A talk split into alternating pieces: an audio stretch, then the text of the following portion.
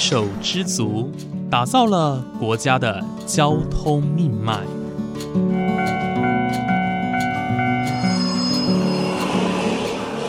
翻山越岭，运送着历史的独家记忆。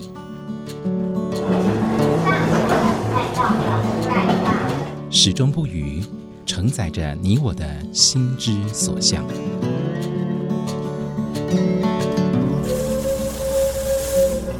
各位旅客您好，欢迎搭乘本班次列车，我是胡浩辰，欢迎来到鬼世界，让我们一起探索铁道文化，感受铁道温度，记录铁道故事。本节目由正声广播公司台中台胡浩辰制作主持，欢迎收听。各位听众朋友，午安！谢谢大家在每个周五的中午十二点钟准时收听，欢迎来到鬼世界，我是主持人胡浩辰。今天浩辰呢，特地从台中来到了桃园市的龟山区哦，参观一个地方。这个地方呢，哇，真的是一进来刘姥姥进大观园哦，真的是非常让我惊艳。呃，不知道大家记不记得，在今年八月的时候，在桃园的中立搜狗有一档展出，叫做台湾模型的特展啊。那当时的这个作者是许志刚老师哦。那这一次呢，很高兴能够来到老师的工作室，呃，让老师呢来介绍他的模型，然后也让浩辰近距离的观赏说这些模型的一些鬼斧神工哦，非常精细、非常有巧思的地方。那我们马上就来欢迎我们的徐志刚老师，老师你好，你好，各位听众大家好，好，非常谢谢呢，老师能够让我。呃，来到呃你的工作室哦，真的是非常非常的令人惊艳哦。大家可能现在看不到画面，不过来形容给大家听哦。这边的模型，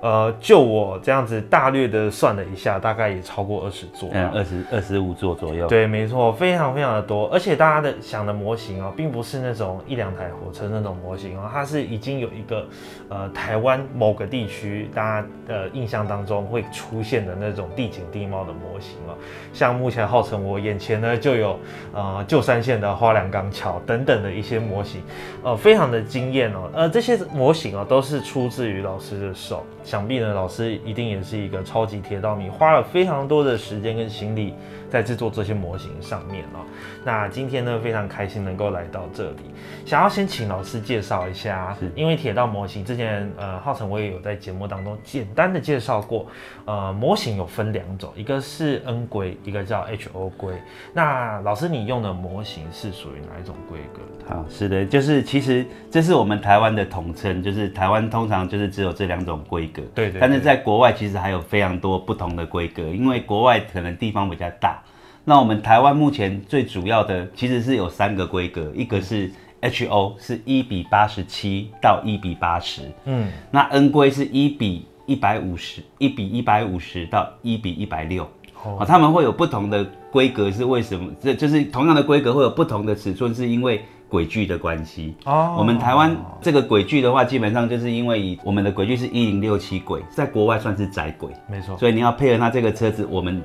配合轨道，我们的车子就会做的比较大一点。嗯，对，所以台湾的火车都是一比八十 HO。那如果是国外的，我就是一比八十七，是这样子。对，是其实有这个差别。所以，但是因为我们的我们买过来的这些套件，它可能都是一比八十七的人偶，所以基本上就是它会有一点点差距，但是还是可以接受的。是。很特别哦，因为在这边呢，像呃，我们刚刚老师有提到说，在呃，他以前制制作好的模型哦，有一些是一比八十七，有些是到一比八十。呃，老师有一现在正在制作的一个模型，要跟大家分享，是关于一个嘉义的阿呃阿里山森林铁路的阶级。是是是。那这个模型呢，就是比一般的呃一比八十七的模型要再小一点嘛？您刚刚有说它的。这个叫做 H O H O E，那 H O E 这是很特别的，H O E 是比较少数人在玩的，但是它它的规格部分是 H O，嗯，但是它走的却是 N 的轨道。哦，对，这个叫做 H O E，对，这很特别，是有一个混搭的概念，是是是，因为它的转弯半径可以比较小，所以它可以在比较小的的的地方做出比较大的路线的变化。哦，对对对对对但其实这样子的场景哦，这样子的规格，其实也跟我们现在的生活蛮像的，因为我们阿里山森林铁路确实是是是更窄轨了一些哦，是是是非常的特别。那老师呢这一次展出的作品啊，可以说是大受好评哦，而且也还原了很多台湾铁道的经典场景。例如啊，像我自己是平西人，啊，所以呢，当我看到了平西呃平西线的铁道，就在你前面 没错，就在我前正前方，还有刚刚金铜车站的部分哦。那像是内湾线的核心车站啊、富贵车站，那彰化扇形车库，甚至是一些走入历史的场景，例如像是南港吊车厂、旧的七堵木造车站呢，这些是呃根本我我没有经历过的一些铁路建筑哦，呃，老师都复刻出来了。想要请问一下老师哦，诶，你在选择这些地点加以创作的因素是什么？还有说，诶，你在制作像我们刚刚提到这些七堵木造车站啊，或者是南港吊车厂这种呃已经走入历史的部分，你又是如何去考呃考据这些细节的？是，就是呃，基本上我在取材的时候，通常都是先从一张一本书里面的一张照片。其实对我来讲的话，就是通常都是一个算是年少的回忆，或者是童年的回忆。小时候家里并不是那么的，就是可以让我想干嘛就干嘛，所以基本上小时候我们能够取得铁道的知识，都是从书籍上面，嗯，像洪志文老师的书啊，然后苏兆旭老师的书，是那他们里面通常他们在介绍这些台湾的火车的时候，都会带到一些呃比较特殊的历史建筑或历史的背景。对，那我们就是小时候看了之后，我们就非常有印象。那所以长大之后，到我现在这个年纪的时候，我就会发现那个画面一直在我脑海里面，就是都不会挥之不去。嗯，那比方说像平息，哦，通常都是我有一些纪念的事情才会我才会去做。那或者说这个建筑物特别的美，这个角度让我特别的印象深刻。当然，我们在做这个模型的时候，我们并不是说非常的有那个尺寸的，或者是甚至是可能我们也没办法去找到那个尺寸的，因为它都可能都已经消失了。对，那或者是说像这个平息的铁球，你不可能上去量它它有多宽。对，所以基本上我们就是以 HO 的火车为标准，然后以照片，呃，以照片去做参考，然后去把这些尺寸大概有大约的算出来。嗯，那远距离就用火车去对比，近距离就用一比八十七的人偶去对比。哦，那一比八十七的人偶一般是两公分的高，因为它乘以八十就是一百六十公分高嘛。对那所以说大概我们就以人偶来去决定其他细节的尺寸，哦这样子。对。所以就是有一些比例尺哦，就是一看火车啦，或者是人偶的大小去做比例，尺，然后参，然后资料的参考就是都是从网络或者是书籍去找，你就就是关键字 keyword 一直搜寻，一直搜寻，然后去每个部落格看，去每个就是其实我每次在做场景，前面花最多时间就是在取材。啊，收集田野资料这样。对对对对，因为有很多呃呃地区的粉砖或者是他们都会有贴他们自己的照片，嗯就是都是我们在网络看不到的，所以你可能要先加进去他们的粉丝专业或社团，你才能看到他们早期的一些一些照片。嗯，对我来讲是很方便的取材的那个，有时候甚至 Google 都搜不到，FB 却搜到了这样子。就是有一些志同道合的人愿意分享他们对的照对对片，，那是都是地区性的。对对他们不会分享到别的地方去，就是比方说平溪，他们就是在平溪那个贴，他们可能会有一些爸爸妈妈以前小时候出游的照片，嗯我们就可以在那边得到一些我们想要的资料。了解。对，所以真的工欲善其事，必先利其器哦，这是做足前置作业哦，是是非常非常重要。是而且老师啊，真的是已经精细到什么程度了？因为这一次呢，在铁道模型特展有展出了一个冈山车站，是甚至被冈山人说真的是跟旧时的回忆，呃，如出一辙哦。这个是一个很大很大的肯定。是是，我其实我看到非常高兴。其实对我来讲，这个事情是只要有当地人的肯定，我都觉得是一件很成功的事。我想是哦、对，但是我并不是在呃，应该说我并不是在讨好他们，因为刚刚车站从我以前呃开始接触铁道这个方，我就一直听到它是一把无名火烧掉，它是已经准备要被保存的一个木造车站，而且就是记者会都开了哦，要保存什么，然后隔天就烧掉了。嗯，所以大家都很错愕，然后而且就是一个这么美的车站，它就这样子烧掉。其实我们台湾到底可以留下留给后代子孙什么东西？这是我一直觉得很可惜的地方。我们台湾现在就是财财财，对，就是这样。那我们我我我们能给后代子孙什么？什么都没有，因为我们就是给他一些新的东西。对可是这些东西对他们有那么重要吗？嗯，其实没有，其实最主要的还是在一些早期的历史，他们才有办法去，他们才有办法去去寻根。那如果说现在的东西所有都是这样子，就是拆除盖新的，那其实是真的没有什么意义啦。没错，所以其实呃，能够用模型这样的方式啊、把台湾旧时的记忆保留下来，或者是一些重要的时刻保留下来，其实这也是我想应该也是老师的初衷之一吧。就有一天我跟家人去核心车站，嗯，那核心车站我不知道大家有没有印象，那现在已经整个就是完全的改观。核心车站是一个台湾之前唯一的一个折返式车站，对，其实本来还有另外一个，但是那个已经早就很早就没有了，我们就不提，我们就提这个核心车站。核心车站现在被改造了之后，它只剩下一条通过线，嗯，然后月台变很长，因为它要观光，然后它把最重要的那些折返式的站场全部拆除，然后还在两根铁轨中间做一个就是做树，然后把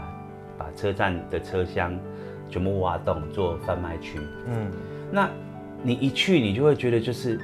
本来一个这么美的车站，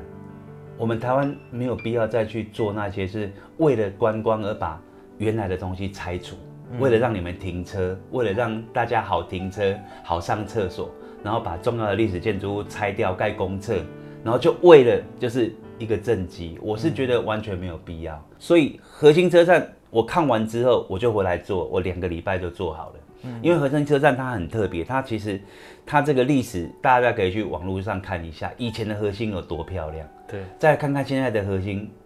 你连下通过之后下月台的意愿你都不会想，那种古朴的美都不见了淳朴的对对对都不对见了。对对对，所以我就觉得很可惜。青铜车站，因为他们平息放天灯，很多车，他们要把月台加长。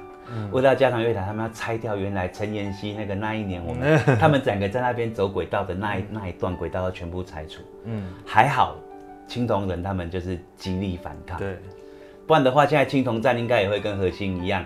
一些很很鲜艳配色的月台啊，哦一些台湾美学的招牌。嗯，对，所以我觉得就是对我来讲，就是我能够留下以前的记忆，其实并不代表什么，大家其实都可以这么做。那重点还是在就是你你现在做的一个心路历程是什么？你在中间你享受到什么？然后你做完之后你得到什么？对，我觉得那个才是一整个过程，就是它是一个 part，它不是今天想到你你就做得出来，它是一个一个计划。嗯，那在在这个计划中，把你的你想要的画面把它保存下来，然后再分享给大家，这是我觉得就是最有意义的事。是哦，谢谢老师的分享哦。其实，嗯、看了那么多的模型哦，其实你会发现，呃，台湾，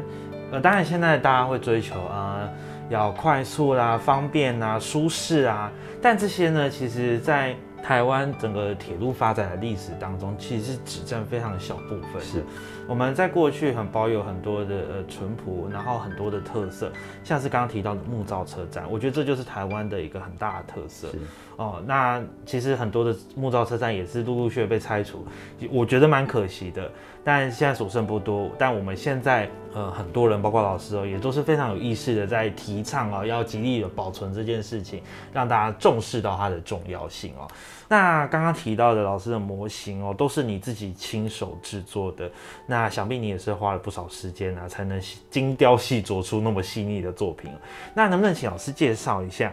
诶、在你的作品当中啊，大多数的素材啊，你使用了哪一些？然后这些素材又可以帮助你的作品，呃，有什么样的成效呢？嗯，基本上就是我们台湾的东西，基本上在市面上本来就很难买，所以基本上你要在做场景的时候，你一定要有台湾的元素嘛。那你没有台湾的元素怎么办？那当然就是我们的想法就是自己做。对，那我会先去收集网络上任何很多呃，只要跟台湾的不管是建筑还是车站有一点点像的，大部分是从日本，因为日本早期我们台湾是日据时代嘛，对，所以其实早期的台湾的木造车站都是日本人盖的，几乎，对。而且还会很像。我手上有一个日南车站，啊、嗯。日南车站就是海线的五车站，对，那它有一个叫大山，嗯，好、有一个叫新浦，样子都几乎一模一样。对，没错，对，所以它这个就是这是纸模型哦，它是纸做的。那我就去，我我有一天在网络上一个不小心被我发现之后，我就联络那个作者，请他把所有的车站都出一份给我。嗯那作者其实他已经他是个老师，我印象很深，他是做这个套件出来卖的人，但是他没有做完成品，所以我就发了讯息给他，我说麻烦你就是每一样。车站都拜托你在，因为他说不卖了，我说拜托再出一份给我，我想试试看这样子。嗯，我就汇了款之后，他就寄来之后，果然没有让我失望。但是它是都是平面的，它所有的呃，比如包括屋顶这些，都是我去改我改造的。那其实你刚刚有说到材料的部分，就是我我们会去找一些呃美工。哦，用得到的比呃相同比例或者是类近似的比例，像这个屋啊，就是它一比一百的，它不是一比八十的，但是基本上你做起来是看不出来。对，对，然后然后其余的东西呢，小东西或者是说你觉得不足的部分，你可以用一些纸胶带去增加它的厚度，包括它的雨林板。好、然后所谓的雨林板就是这个每个房子嗯，这边有一片一片的哈、这叫雨林板没。错，好、那你看它它这个叫鬼瓦。嗯，好、这叫鬼瓦，就是他们会有一个每个会有一个不同的名词。你你如果要让它像，你就要把这些东西都做出来。对那纸模型里面是没有这样的东西，所以我那时候做的时候是，我先把纸模型还没组装之前，我就把所有的细节都加上去，再组装。嗯，所以它做出来之后，它就看起来完全不像纸模型，真的，对，它完全不像。但是呢，你可以看它的重量，嗯，对，它就是个这是纸模型。纸的纸的对，就是纸的重量，所以我这里面几乎百分之八十的建筑物都是纸。纸做的，对，那你也可以看到，你从我工作室可以看到很多不同的呃外国的厂牌的，嗯啊、外国厂牌的建筑模型或者什么，这个到后面都会变成台湾式的。啊，对，就是我都会去把它改造成台湾式的。对，所以其实你都是有嗯。有一些部分呢是从原有既有的建筑模型加以去改造的，是是，包括你看到那个台北机场，那个台北机场旁边那些钢构，那个用了四种到五种的外国的那个建筑物的套件。哦，有时候我可能只为了一个钢梁，我就买了那个套件，可能要两千块。哦天，对，那就是为了那个钢梁，我就就会去买了四盒到五盒，因为它里面可能只有两个帕可以用。嗯，但是其余的我也不会让它浪费，其余的它会出现在其他的场景里面是，因为有很多东西都可以用。哦对对对对，了解，大家想说哇，怎么有办法，嗯、非常精细哦，像刚刚老师提到的那个台北机场哦，是主这个是主力工厂哦，是是里面主力工厂。呃里面的那个钢梁啊，对对对然后包括天车、对啊，对对，哇，这些零件是非常的精细，真的是可以跟说是跟现在的北 主力机场里面一模一样。这个台北机场的场景有在台北机场展过一年，那时候是他们哦的，嗯、好像是一个职工职工生活展。嗯。对他们那时候就是有跟我借展借了一年，那这个场景本来是放在我工作室的一个柜子里面，那、为了要展，我就把它整个破坏掉，把它抽出来，再重新组合。哇天，对，所以这个这个很特别，那也就是这一个展览开始的我做这么多场景的一个力量。哦，对，等于当当时也是受到了很大的好评。是是，然后是是嗯，加上非常的精细哦，加上老师的一个细心哦，然后创造出了更多更不一样的作品。对，其实你可以猜猜，这么多你看到这么多场景，你猜我几年做完？其实二，刚刚说二十五作作品嘛，对，我觉得少说至少也要个十五年。我跟你说，因为最近疫情，嗯，那我自己的工作受影响，所以其实这么多的场景，我我从我看自己的粉砖大概四年，啊，四年做完二十五，对，但是上面的车子，这上场景上面的车子收藏大概有二十五年左右，哦，对，因为其实最主要的是车子，车子漂亮，场景就漂亮。没错，那这些场景其实就是很多台湾职人做的，那并不是我做的。严格说起来，我是个火车收藏家，嗯，到最后才变成就是场景制作。哦，对，那是因为这些火车都太美了，嗯，火车放在我的场景上面，帮我的场景加分。那相对的，我也可以帮帮人加一些分数，这样。嗯，了解，呃，老师的场景啊，真的非常的精细哦，包括从山啊到海啊，哇，非常多的呃细节哦，是大家很难以想象的，真的是跟现在的场景非常的一样。那其实今天来到这里呢，当然，呃，也要请老师如何制造模型啊，制造一个场。当然，我们没有要制造出呃，可能一座扇形车库，这太困难了。那我是想说，请老师来跟教教浩辰来简单制作一下我们的火车模型要如何复旧。因为老师刚刚呢提到的很多的场景，呃，像七堵车站啊，或像是像台北机场，这些都是一个已经。呃，有历史年代的一个场景哦，那当然呢，存放在里面的车辆，想当然而就不能过太新颖，是是，对，所以呢，在模型当中哦，打造出一个旧的场景的时候，复旧是一个很重要的工程，但是要如何复复旧的成功，其实又是一门学问。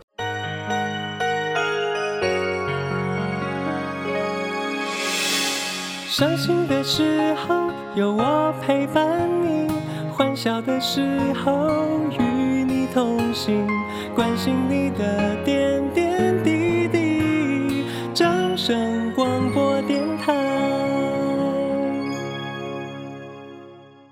在今天的节目当中呢，徐志刚老师非常具细迷的跟大家分享关于他制作铁道模型的一些心路历程哦。从铁道模型的规格，以及他制作台湾铁道场景啊，像是平西啦、核心车站啊、七堵车站等等的一些心路历程哦，他都分享的非常的详细。而在下一节节目当中，徐志刚老师要来介绍一下他在作品当中哦是使用什么样的素材哦。那这些素材呢，帮助他的作品又有什么样的成效？另外，老师在八月份展出的作品哦，有两件让我印象非常深刻哦。我们也特别针对这两件作品来做一个呃深度的了解，就是他在电视机里面跟行李箱里面呢，一个老皮箱里面呃制作了模型。这两件的眉材哦，非常的特别。那我们也请老师来特地分享了这个内容哦。更多精彩内容，请继续锁定下周同一时间的《欢迎来到鬼世界》。我们下次再见喽，拜拜。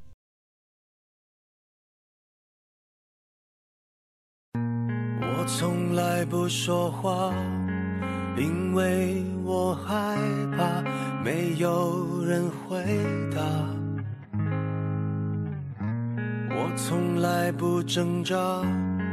因为我知道这世界太大，太多时间浪费，太多事要面对。太多已无所谓，太多难辨真伪，太多纷扰是非，在你身边是谁？最渺小的我，有大大的梦，时间向前走，